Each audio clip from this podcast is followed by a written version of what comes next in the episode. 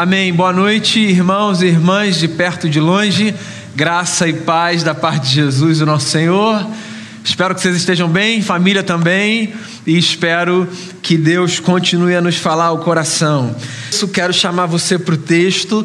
Hoje eu quero ler um versículo apenas na carta, na verdade, no livro de um profeta, profeta Oséias, capítulo de número 8 eu leio o verso 11.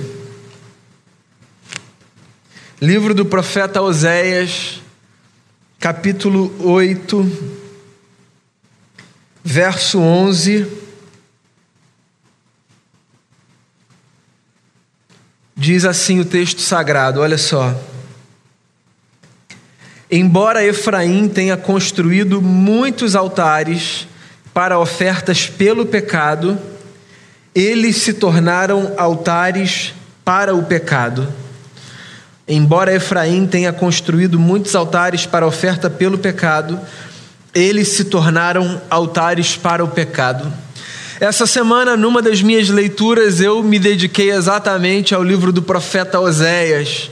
Eu gosto às vezes de pegar esses livros dos profetas hebreus do Antigo Testamento, de um tempo distante do nosso, de uma cultura diferente da nossa, e tentar pensar de que forma esses homens e essas mulheres que ocupavam esse lugar da profecia, essa gente que vivia essa experiência mística, que ouvia Deus e traduzia Deus para a comunidade, de que forma esses textos podem falar ao nosso coração.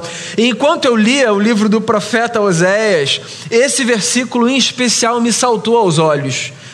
Eu achei ele forte demais, essa denúncia que o profeta faz aqui, que os altares do templo que tinham sido construídos para a oferta pelo pecado, haviam sido transformados em altares para o pecado. Ou seja, o que o profeta está denunciando aqui é um problema gravíssimo e seríssimo que acontece sempre que a gente perde o foco e subverte o propósito da religião. E você sabe que foi essa pergunta que me veio à mente quando eu li esse texto e tentei fazer uma ponte desse texto antigo com a nossa realidade. A pergunta que me veio à mente e que eu queria partilhar com você aqui para a gente pensar coletivamente é: qual é o propósito da religião? Para que serve a religião? Nós somos pessoas religiosas. É engraçado, de vez em quando eu ouço algumas pessoas nesse ambiente da cristandade que fazem uma espécie de objeção à palavra religião, como se religião ou religiosidade carregassem uma conotação muito negativa. Então tem gente que diz assim: eu não vivo religião, eu vivo o evangelho. Eu não acredito em religiosidade, eu acredito em espiritualidade. Bem, a gente pode até usar esse excesso de critério, mas no final das contas, não dá para a gente fugir do fato de que nós somos gente religiosa. Nós participamos de uma religião, isso não é um problema em si. Nós somos homens e mulheres do rito. Nós nos encontramos aqui dominicalmente, nós temos um repertório de canções, nós temos um livro que é um livro base para a nossa ética, para a maneira como a gente vê o mundo. Nós nos saudamos com determinadas palavras, nós cumprimos preceitos, nós adoramos um Deus, nós somos gente religiosa. E volto a dizer, não é um problema em ser gente religiosa. O sujeito religioso é um dos sujeitos que apresenta no mundo. Nem todo mundo precisa ser gente religiosa. Tem gente que de fato não é. Tem gente que faz a escolha de viver a partir de outras compreensões de mundo, que não de uma compreensão religiosa. Isso é direito das pessoas. Mas nós somos religiosos. E eu acho que a gente precisa responder essa pergunta: qual é o papel da religião? Essa pergunta é importante por diversas razões, diversas razões. Mas você sabe que nos dias que a gente vive, eu tenho a impressão de que essa pergunta é urgente, porque a gente vive num tempo de um crescente fenômeno de fundamentalismo. Essa é uma característica marcante do tempo que a gente vive. No mundo, de maneira geral, existe um crescimento assustador de fundamentalismos, no plural. E a religião, e eu não me refiro a uma religião específica, mas de maneira geral, a religião, ela pode servir, ainda que não deva servir, como berço para muitos fundamentalismos. Fundamentalismo é um dos grandes problemas do mundo hoje.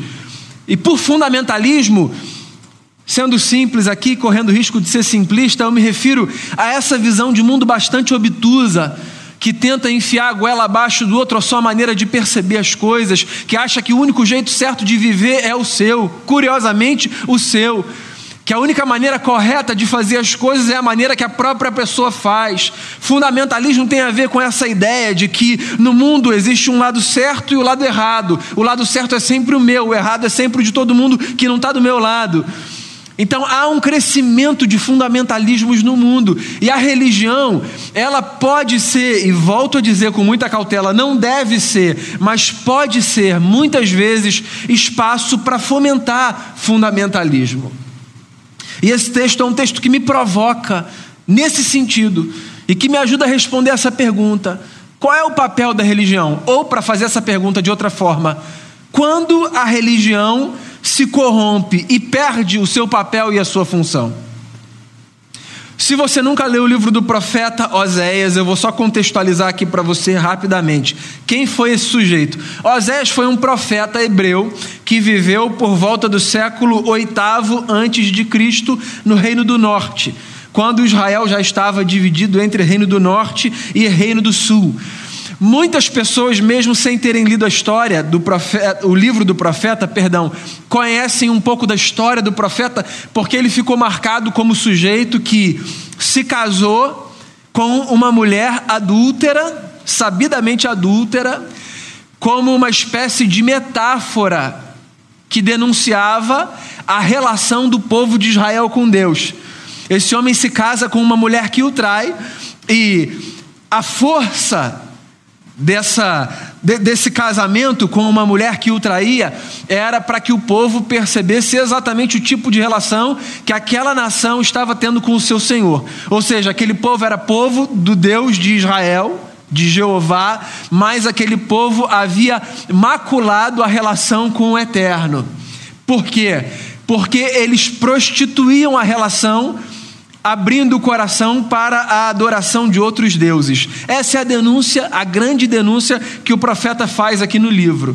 Então, o livro do profeta Oséias é um livro de denúncia de destruição e de promessa de restauração. Esse é o escopo do livro. Esse sujeito que escreve e que diz para o povo assim: olha, vocês estão maculando a relação de vocês com Deus, porque vocês estão abrindo o coração para outros deuses.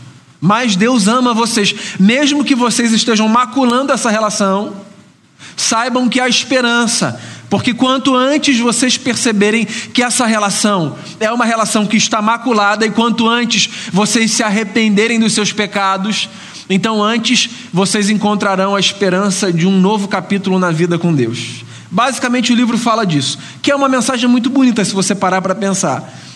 Porque para além da denúncia, o que o profeta faz é abrir os olhos daquela gente para o fato de que sempre que a gente erra na vida, existe a possibilidade da gente encontrar esperança.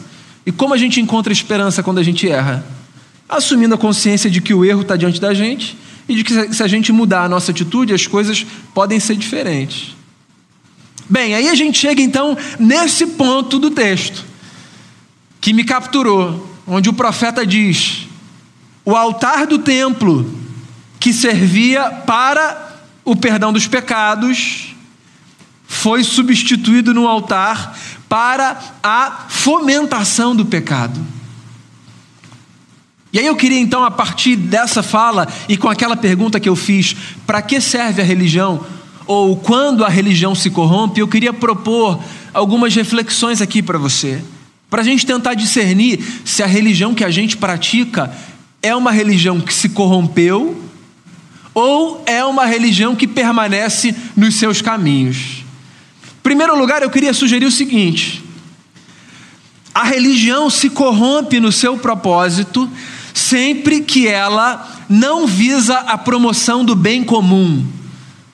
Então, sempre que nós, enquanto homens e mulheres religiosos, abandonamos o nosso compromisso com a promoção do bem comum, é possível que a nossa religião não necessariamente institucionalmente, mas na nossa praxis, certo? Quando eu falo da nossa religião, eu não falo necessariamente do grande sistema, eu posso falar da religião que eu pratico na minha individualidade. Então, sempre que a gente abandona o nosso compromisso com a construção do bem comum, esse é um sinal de que a nossa religião se corrompeu. E aí eu queria que a gente pensasse um pouco nisso, sabe? Porque olha só, nós somos um grupo aqui de aproximadamente 120, 130 pessoas, com mais algumas pessoas que estão acompanhando de casa. Esse é o nosso limite nesse período pandêmico, certo? E aí, é possível que nós estejamos aqui num grupo de cento e poucas pessoas, mais as crianças lá embaixo, e ainda que estejamos num coletivo, estejamos cada um pensando nos seus próprios interesses, nas suas próprias pautas, nas suas próprias agendas, buscando satisfazer as suas próprias necessidades e saindo por aquelas portas quando essa reunião acabar, pensando cada qual na sua própria semana e no que cada um precisa conseguir diante de Deus para que o seu próprio projeto avance. Você pode estar no seu lugar e pensando assim, bem, que mal há em eu vir para esse lugar pensando em mim mesmo e na minha própria agenda. Antes de mais nada, não há mal nenhum nisso. Há um mal se tudo que você faz ao vir para cá é pensar apenas nisso. Porque se tem uma coisa que a vivência religiosa ensina a gente a fazer é abrirmos os nossos olhos e percebermos que no mundo existem outras agendas que não apenas as nossas pessoais e que também são importantes. Você sabe que esse é um projeto pedagógico da igreja enquanto comunidade religiosa, e não apenas da igreja, de outras religiões também. Os ajuntamentos religiosos nos colocam diante do fato de que há muitas realidades e muitas necessidades e muitas coisas pelas quais trabalhar. Quando, por exemplo, a gente pauta uma agenda como uma agenda simples, a do almoço social que aconteceu hoje, depois da celebração da manhã, a gente não pauta essa agenda apenas para que você tenha sua fome saciada, até porque, se não tiver o almoço aqui, você vai almoçar em algum lugar, certo? A gente pauta uma agenda como essa, dentre outras razões, para que a gente, por exemplo, cultive generosidade, para que a gente perceba que ao apoiarmos uma causa, nós podemos apoiar indiretamente centenas, milhares de famílias. A gente faz para que a gente não se esqueça de que grandes mudanças podem acontecer quando nós nos empenhamos com pequenas ações que promovem o bem comum. Esse é um papel da religião. Esse é um papel fundamental da religião e eu não consigo falar desse tema sem me lembrar de um ocorrido que eu já citei aqui diversas vezes, em diversas mensagens, que se deu perto do ano de 2015, quando eu estava fazendo a minha pesquisa de doutorado. A minha pesquisa de doutorado, ela, resumindo, buscava aferir se no Brasil a gente estava em alguns segmentos fomentando uma espiritualidade narcisista que é o oposto do que uma espiritualidade cristã se propõe a ser, já que a máxima da nossa fé é ame a Deus sobre todas as coisas e o seu próximo como a si mesmo. Então a minha pesquisa era por aí. E eu tive que fazer 75 entrevistas com pessoas de comunidades diferentes para ouvir o que elas achavam sobre a fé, como elas pensavam Deus, o que elas pensavam da igreja, e eu me lembro de uma entrevista em especial em que uma pessoa narrava o esforço que ela tinha feito para levar a sua mãe num determinado lugar, para que a sua mãe ouvisse uma determinada pessoa e tivesse ali a possibilidade de receber a sua bênção, uma terminologia bem evangélica, né? Eu fui ali levar minha mãe, eu queria que minha mãe recebesse a bênção dela, minha mãe era uma senhora. Quando eu cheguei lá, essa pessoa me narrando na entrevista o lugar já estava cheio e eu tentei fazer com que a minha mãe, que era uma senhora, chegasse perto lá do lugar onde a pessoa estava ministrando a bênção. Até que num determinado momento, diz a pessoa na entrevista, eu me deparei com uma espécie de obstáculo, barreira humana, não tinha mais como chegar, estava cheio lá na frente. E eu pensei assim: eu vou pedir licença, minha mãe é uma senhora, vão me deixar passar e chegar lá. E aí foi o que ela fez, pediu licença para as pessoas que estavam ali. E o que ela ouviu como resposta me marcou profundamente, porque ela disse assim: quando eu pedi licença para passar com a minha mãe, uma pessoa me disse assim: Olha, se você quisesse que sua mãe chegasse perto do altar, então que chegasse mais cedo, porque eu vim aqui buscar a minha bênção e eu não abro mão desse lugar, porque a minha bênção eu vou receber. Essa frase ela foi muito simbólica para mim na pesquisa, sabe? Me marcou, porque eu fiquei pensando que tipo de espiritualidade é essa que faz com que a gente olhe, por exemplo, para um ajuntamento como se o ajuntamento fosse nada mais, nada menos do que um encontro de personagens que pensam cada qual em si e que estão em busca da sua bênção, e você que lute, se você quiser, você que lute. Percebe? Um tipo de espiritualidade que se sustenta assim é, segundo a ótica da Bíblia, uma espiritualidade que se corrompeu no seu propósito. Por quê? Porque um dos papéis da religião é promover bem comum. E para que fique bem claro, quando eu digo assim, ó, promover bem comum, eu não estou dizendo então, deixa eu pensar no que vai ser bacana para mim e para as outras pessoas que confessam a mesma religião que eu confesso. O que eu estou dizendo, quando eu digo assim, um dos papéis da religião é pautar o bem comum, se engajar em agendas que promovam o bem comum, é que parte do meu lugar enquanto discípulo de Cristo Jesus é facilitar, inclusive, a vida das pessoas que não se converterão à minha fé, que não verão o mundo da mesma maneira que eu vejo, que não verão a igreja como um espaço bacana, que não abraçarão as mesmas pautas, que não rezarão na mesma cartilha. É isso. Então, abandone a mentalidade da individualidade e abandone a mentalidade do gueto. Por quê? A mentalidade da individualidade e a mentalidade do gueto, elas representam uma corrupção do propósito da religião, certo? Mais uma possível resposta à pergunta quando o sistema religioso se corrompe. O sistema religioso se corrompe sempre quando ele se vale do sistema para agir contra o sistema. O que eu estou querendo dizer com isso? O que eu estou querendo dizer com isso é exatamente o que o profeta diz aqui, quando ele diz: Havia muitos altares para ofertas pelo pecado, e eles se transformaram em altares para o pecado. É usar o sistema contra o sistema. Pensa comigo, tenta explicar, por exemplo, para uma pessoa que é leiga, que não cresceu no ambiente religioso, que cresceu num lugar onde a religião nem era uma experiência praticada pela maioria, e ela chega aqui num país absolutamente religioso como é o nosso, onde é, hegemonicamente a nossa religião é praticada, e ela pergunta para você: mas vem cá, vocês, qual é o propósito de vocês se reunirem no domingo? Qual é o propósito de vocês se engajarem numa comunidade? Qual é o propósito de vocês lerem o livro? Qual é, qual é o propósito disso tudo? Imagina que você esteja com uma pessoa que é absolutamente leiga no assunto e você não seja uma pessoa conhecedora profunda de terminologia teológica, você é menos leigo do que essa pessoa, mas você não tem tanto conhecimento teológico. Mas a pergunta te foi feita. Como é que você responde essa pergunta? Para que a religião existe? Eu vou arriscar aqui algumas respostas que eu acredito estarem entre as respostas mais comuns, tá? A religião existe para fazer o bem. A religião existe para ajudar as pessoas, para facilitar a vida das pessoas.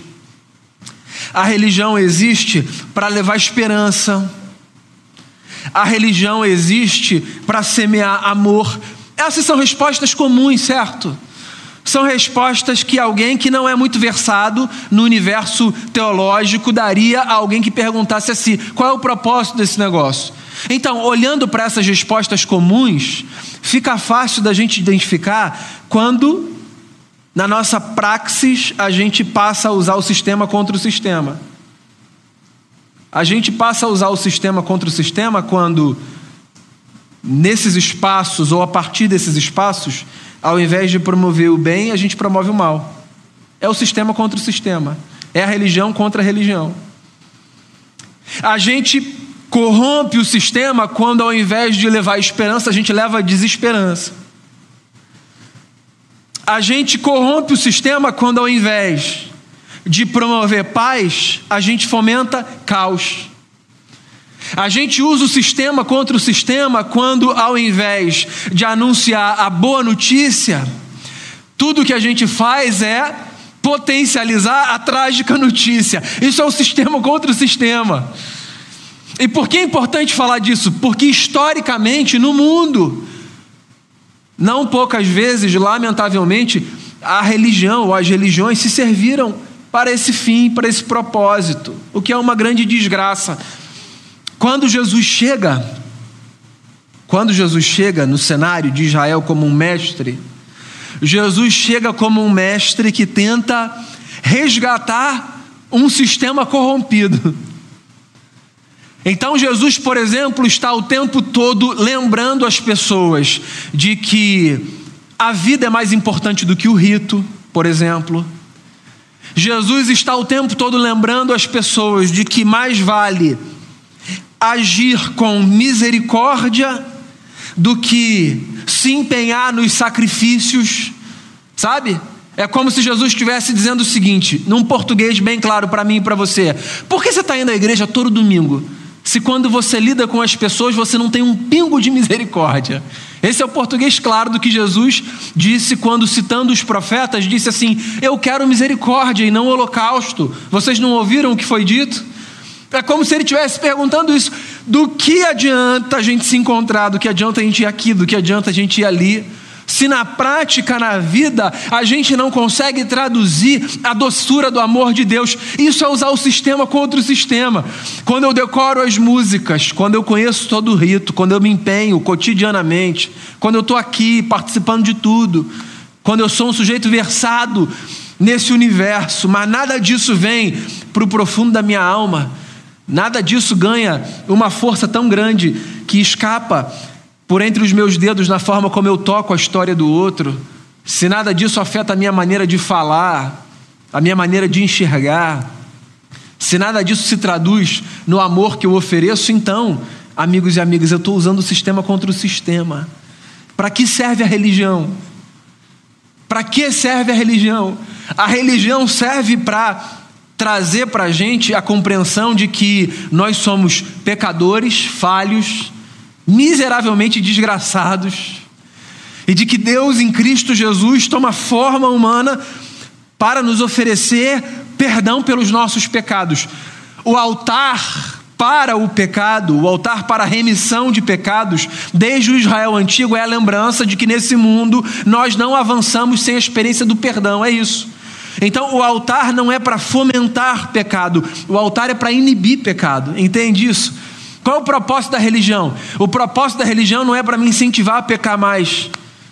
E pecar mais não é apenas cometer o erro de fazer as coisas equivocadas que eu faço nessa minha luta com o velho homem. Pecar mais também pode ser transformar isso daqui numa fábrica de orgulho, numa fábrica de vaidade transformar isso daqui numa fábrica de gente que acha que é melhor do que os outros, que olha para os outros de cima.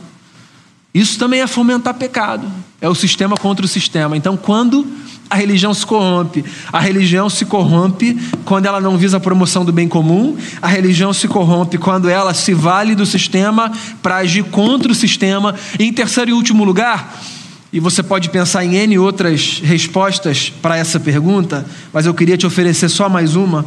Em terceiro e último lugar, eu penso que a religião se corrompe quando ela deixa de ser uma agência do perdão e da graça e ela passa a ser uma agência da condenação e da desgraça. Olha, nós corremos muito, muitos riscos na vida, muitos riscos na vida. Ao sermos gente de fé, ao nos colocarmos nesse lugar de gente de fé, de experimentarmos o que nós chamamos de a verdade, nós, nós experimentamos muitos riscos na vida.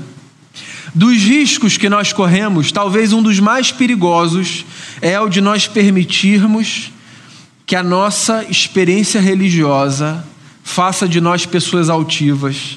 Esse é um dos riscos mais perigosos que nós corremos. O de permitirmos que termos um encontro com Cristo ao invés de transformar o nosso coração num coração mais humano, de carne, que pulsa graça e misericórdia, transforme o nosso coração num coração soberbo, que faz com que a gente fale com as pessoas como se a gente fosse mais especial do que elas, mais amado, mais cuidado, mais protegido. Eu imagino que você saiba do que eu estou falando. E eu imagino que você concorde comigo. Não precisa, mas eu acho que você vai concordar se eu disser que não é sem motivo que muitas vezes pessoas se aproximam de nós e falam de nós enquanto cristandade, sobretudo enquanto cristandade evangélica, como uma gente que olha para os outros de cima para baixo. Coisas do tipo: vocês acham que só vocês estão certos o tempo todo. Vocês acham especificamente que a maneira como vocês olham para tudo é sempre a maneira perfeita? Vocês estão o tempo todo dizendo que os outros vão para o inferno. E eu não estou aqui para negar a realidade de conceitos que a Bíblia apresenta. Eu estou aqui para fazer a gente se perguntar o seguinte: por que insistir o tempo todo num tipo de discurso que, ao invés de levar esperança para as pessoas, faz com que as pessoas se distanciem da gente? Sabe? Tendo a sensação de que, olha lá, aquele povo que acha que é melhor do que todo mundo. Onde a gente perdeu a essência do Espírito do Cristo, que confrontava as pessoas na sua prática equivocada. Jesus não se eximiu disso. Ele confrontava as pessoas na sua prática equivocada, mas ele fazia de uma tal ordem, de uma tal maneira, que ele levava as pessoas não o desejo de tirarem a sua própria vida em ato contínuo, mas de se reconciliarem com Deus, a habilidade que Jesus tinha de olhar para as pessoas e dizer assim: isso está errado, isso não é legal. Mas faz o seguinte, vai e não peca mais não. Eu acho isso uma das coisas mais fascinantes nos evangelhos, ver como Jesus conseguia tocar as pessoas nas suas feridas e ao invés de meter o dedo na ferida como a gente faz, sabe, para aumentar a dor, para expor, para envergonhar, para constranger, ele oferecia em ato contínuo esperança, possibilidade de reconciliação. Jesus não deixava as pessoas saírem amarguradas da sua presença. E eu acho que uma pergunta que a gente precisa se fazer enquanto seguidores e seguidoras de Jesus é: como é que a gente pode fazer para que nos nossos encontros com as pessoas da nossa fé ou de que fé elas sejam, ou não fé, a gente apresente a nossa forma de ver o mundo, se necessário for, se couber, a gente partilha a nossa esperança sem que isso seja acompanhado de um avalia aí, senão você vai para o inferno. Que negócio, que, que, que inadequado, que deselegância. Esse fascínio doido de, de condenar as pessoas. Eu me lembro de, de Jesus falando com o João, perdão, de Jesus falando com o Nicodemos, registrado pelo João. Aí sim. Evangelho segundo João, Jesus conversando com um mestre da lei chamado Nicodemos e dizendo assim: "O filho do homem veio para salvar, salvar. O filho do homem não veio para condenar esse mundo, veio para salvar. Condenado o mundo está, e eu tenho dito isso insistentemente. Você não precisa de uma visão religiosa para saber que condenado o mundo está. O mundo é essa selva. O que a gente precisa é construir experiências aqui que possibilitem as pessoas, ao saírem do prédio, ao desligarem o aparelho que elas usam, e dizerem assim: Eu fui revestido de esperança hoje, acho que essa semana dá para ser mais bacana. É disso que a gente precisa, é disso que a gente precisa viver a nossa experiência religiosa de tal forma que o altar não seja corrompido. E o altar não é só esse lugar onde eu estou, o altar, cuidado ao subir esse degrau, o altar. O altar não é esse lugar físico. O altar é o lugar existencial no qual a gente se encontra sempre colocando a nossa vida em rendição diante de Deus e dizendo aqui, aqui está a minha vida, eu ofereço a ti, o altar é esse. A gente não pode, é esse altar que a gente não pode profanar, o altar da vida. Isso daqui, amigos, isso daqui é só um espaço do prédio. É só um espaço do prédio, isso aqui é um símbolo. É só isso. O altar é o altar do coração, da vida. Esse altar que se corrompe e é ele que a gente precisa preservar. Então eu queria, eu queria pedir de você que está aqui, que está aí um compromisso para essa semana. Eu queria que a gente, no mundo louco, de fundamentalismos e de subversão e corrupção do projeto religioso, do qual a igreja faz parte, especificamente, agora eu falo da igreja porque essa é a minha religião. A minha religião é essa, a religião dos seguidores e seguidoras de Jesus de Nazaré. Então eu não posso falar aos outros, eu posso falar à casa da qual eu participo. Amigos e amigas, irmãos e irmãs, pela graça de Deus, que a gente se afaste dessa desgraça de transformarmos os altares para ofertas pelo pecado em, altar, em altares para o pecado, que a gente não corrompa essa experiência bonita que é a experiência religiosa e que no que depender de nós, não apenas da coletividade, mas da individualidade de cada um, que no que depender de nós a gente se empenhe para promover o bem comum, que a gente pense no vizinho, que a gente pense nessa gente que mora aqui, ó, no André, em quem mora do lado, no condomínio, que a gente pense nessa galera aqui, ó, que a gente pense na Ernesto Pinheiro não como a rua da qual a igreja se serve, mas como a rua a qual a igreja serve. Que a gente pense no recreio não no bairro do qual a igreja se serve, mas no bairro ao qual a igreja serve. Pensar no bem comum, que a gente abençoe as pessoas, que a gente diga às pessoas o que Deus disse ao pai Abraão, patriarca da fé na sua descendência serão abençoadas todas as famílias da terra. A gente não está aqui para amaldiçoar, a gente está aqui para dizer: Deus deseja abençoar todas as famílias da terra. Deus deseja fazer de cada casa uma casa onde a paz, a bondade, a harmonia e a graça se manifestam. Isso é o que Deus deseja. Que a gente se empenhe, amigos, amigos e amigas, a lutar contra esse desejo maligno, mas que todos conhecemos, de usarmos o sistema contra o sistema.